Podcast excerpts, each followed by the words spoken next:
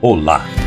Está começando agora Reiki Sem Mitos, um projeto da Escola de Reiki para Todos.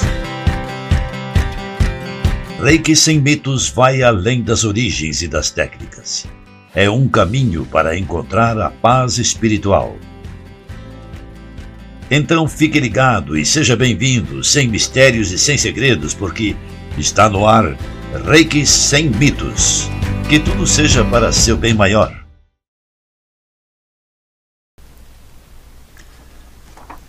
Oi, esperando que você esteja bem, vivendo na grande luz, estou aqui para mais um episódio de Reiki Sem Mitos, o programa da Escola de Reiki para Todos. Já falamos sobre o que é Reiki, sobre mitos do Reiki. Agora eu quero me apresentar ligeiramente àqueles que ainda não me conhecem e comentar um pouco sobre a minha caminhada no Reiki. Talvez isso possa vir a ajudar a entender, às vezes, o que a gente está comentando aqui neste espaço. Eu, pessoalmente, eu tenho propagado os ensinamentos do sistema Usui Reiki Ryoho, que estão concentrados na herança de minhas duas linhagens tradicionais, a japonesa e a ocidental. Eu conheci o Reiki no final do século XIX, isto foi em 1998. Recebi as três iniciações básicas no estilo ocidental, então ele era denominado o Sui tradicional em tibetano. No raiar das luzes do século XX, me formei mestre professor. O meu mestre, então Marcos Antônio Gomes, era o professor de filosofia. Ele me passou a semente que germinou, ou seja, o interesse pela busca que no reiki se transformou em questionamentos e que me levaram a investigar, buscar novos conhecimentos, sempre incentivados por Marco Sensei. E muitas vezes buscamos até juntos esses esclarecimentos. Em 2003, recebemos novos membros vitalícios do Conselho Brasileiro de Reiki, entidade sem fins lucrativos que foi absorvida pelo Conselho Internacional de Reiki, a qual pertencemos hoje.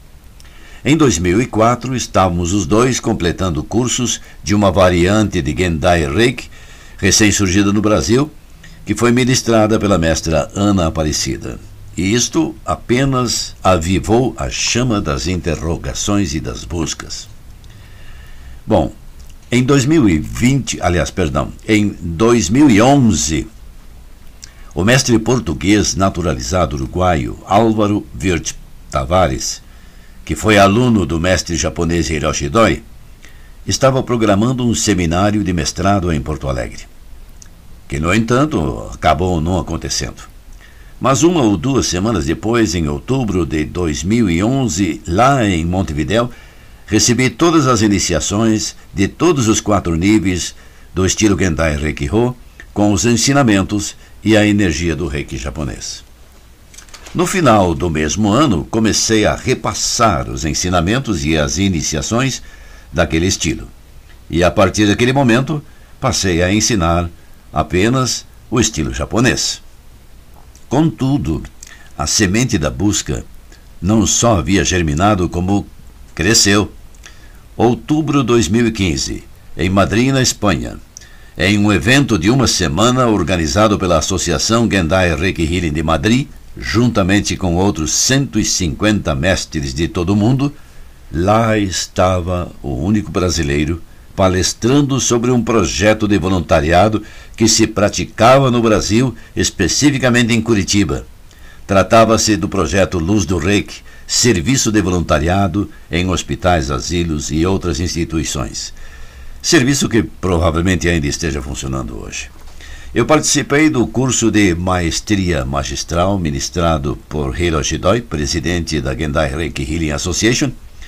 Recebi todas as iniciações presenciais, todos os manuais originais que eram idênticos aos que recebi de Álvaro Wirth, que eu já havia traduzido para português, conteúdo que utilizo até hoje nos meus manuais de ensino. Quatro anos depois, abril 2019, organizei em meu espaço em Curitiba um seminário de aprofundamento em maestria para mestres do estilo ocidental, frequentando também por mestres da linhagem japonesa. Esse evento foi conduzido pelo mestre José Joacir dos Santos, presidente da Associação de Mestres e Terapeutas Reiki do Distrito Federal.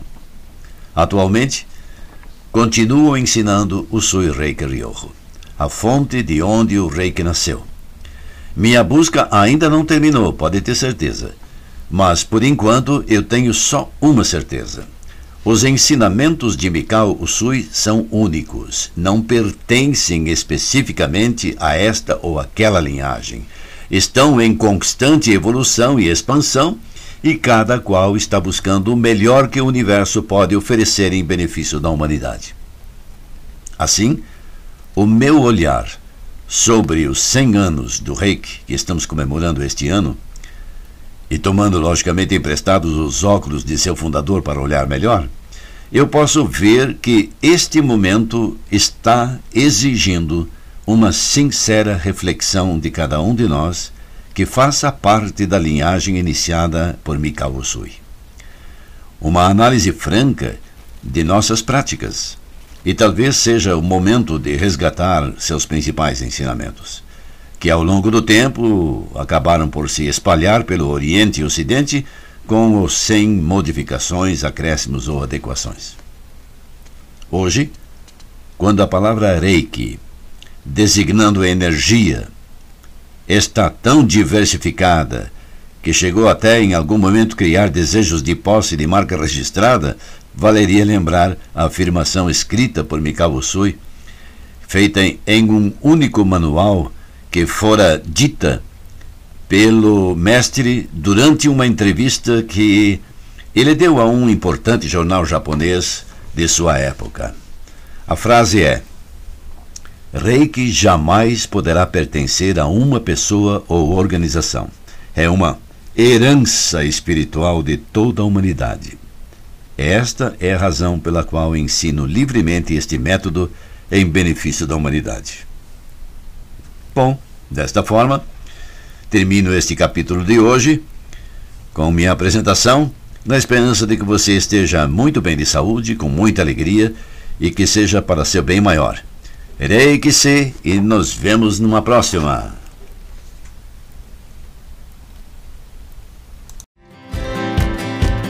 Acabamos de apresentar Reiki Sem Mitos, um programa da Escola de Reiki para Todos sem mistérios, sem segredos, para seu bem maior.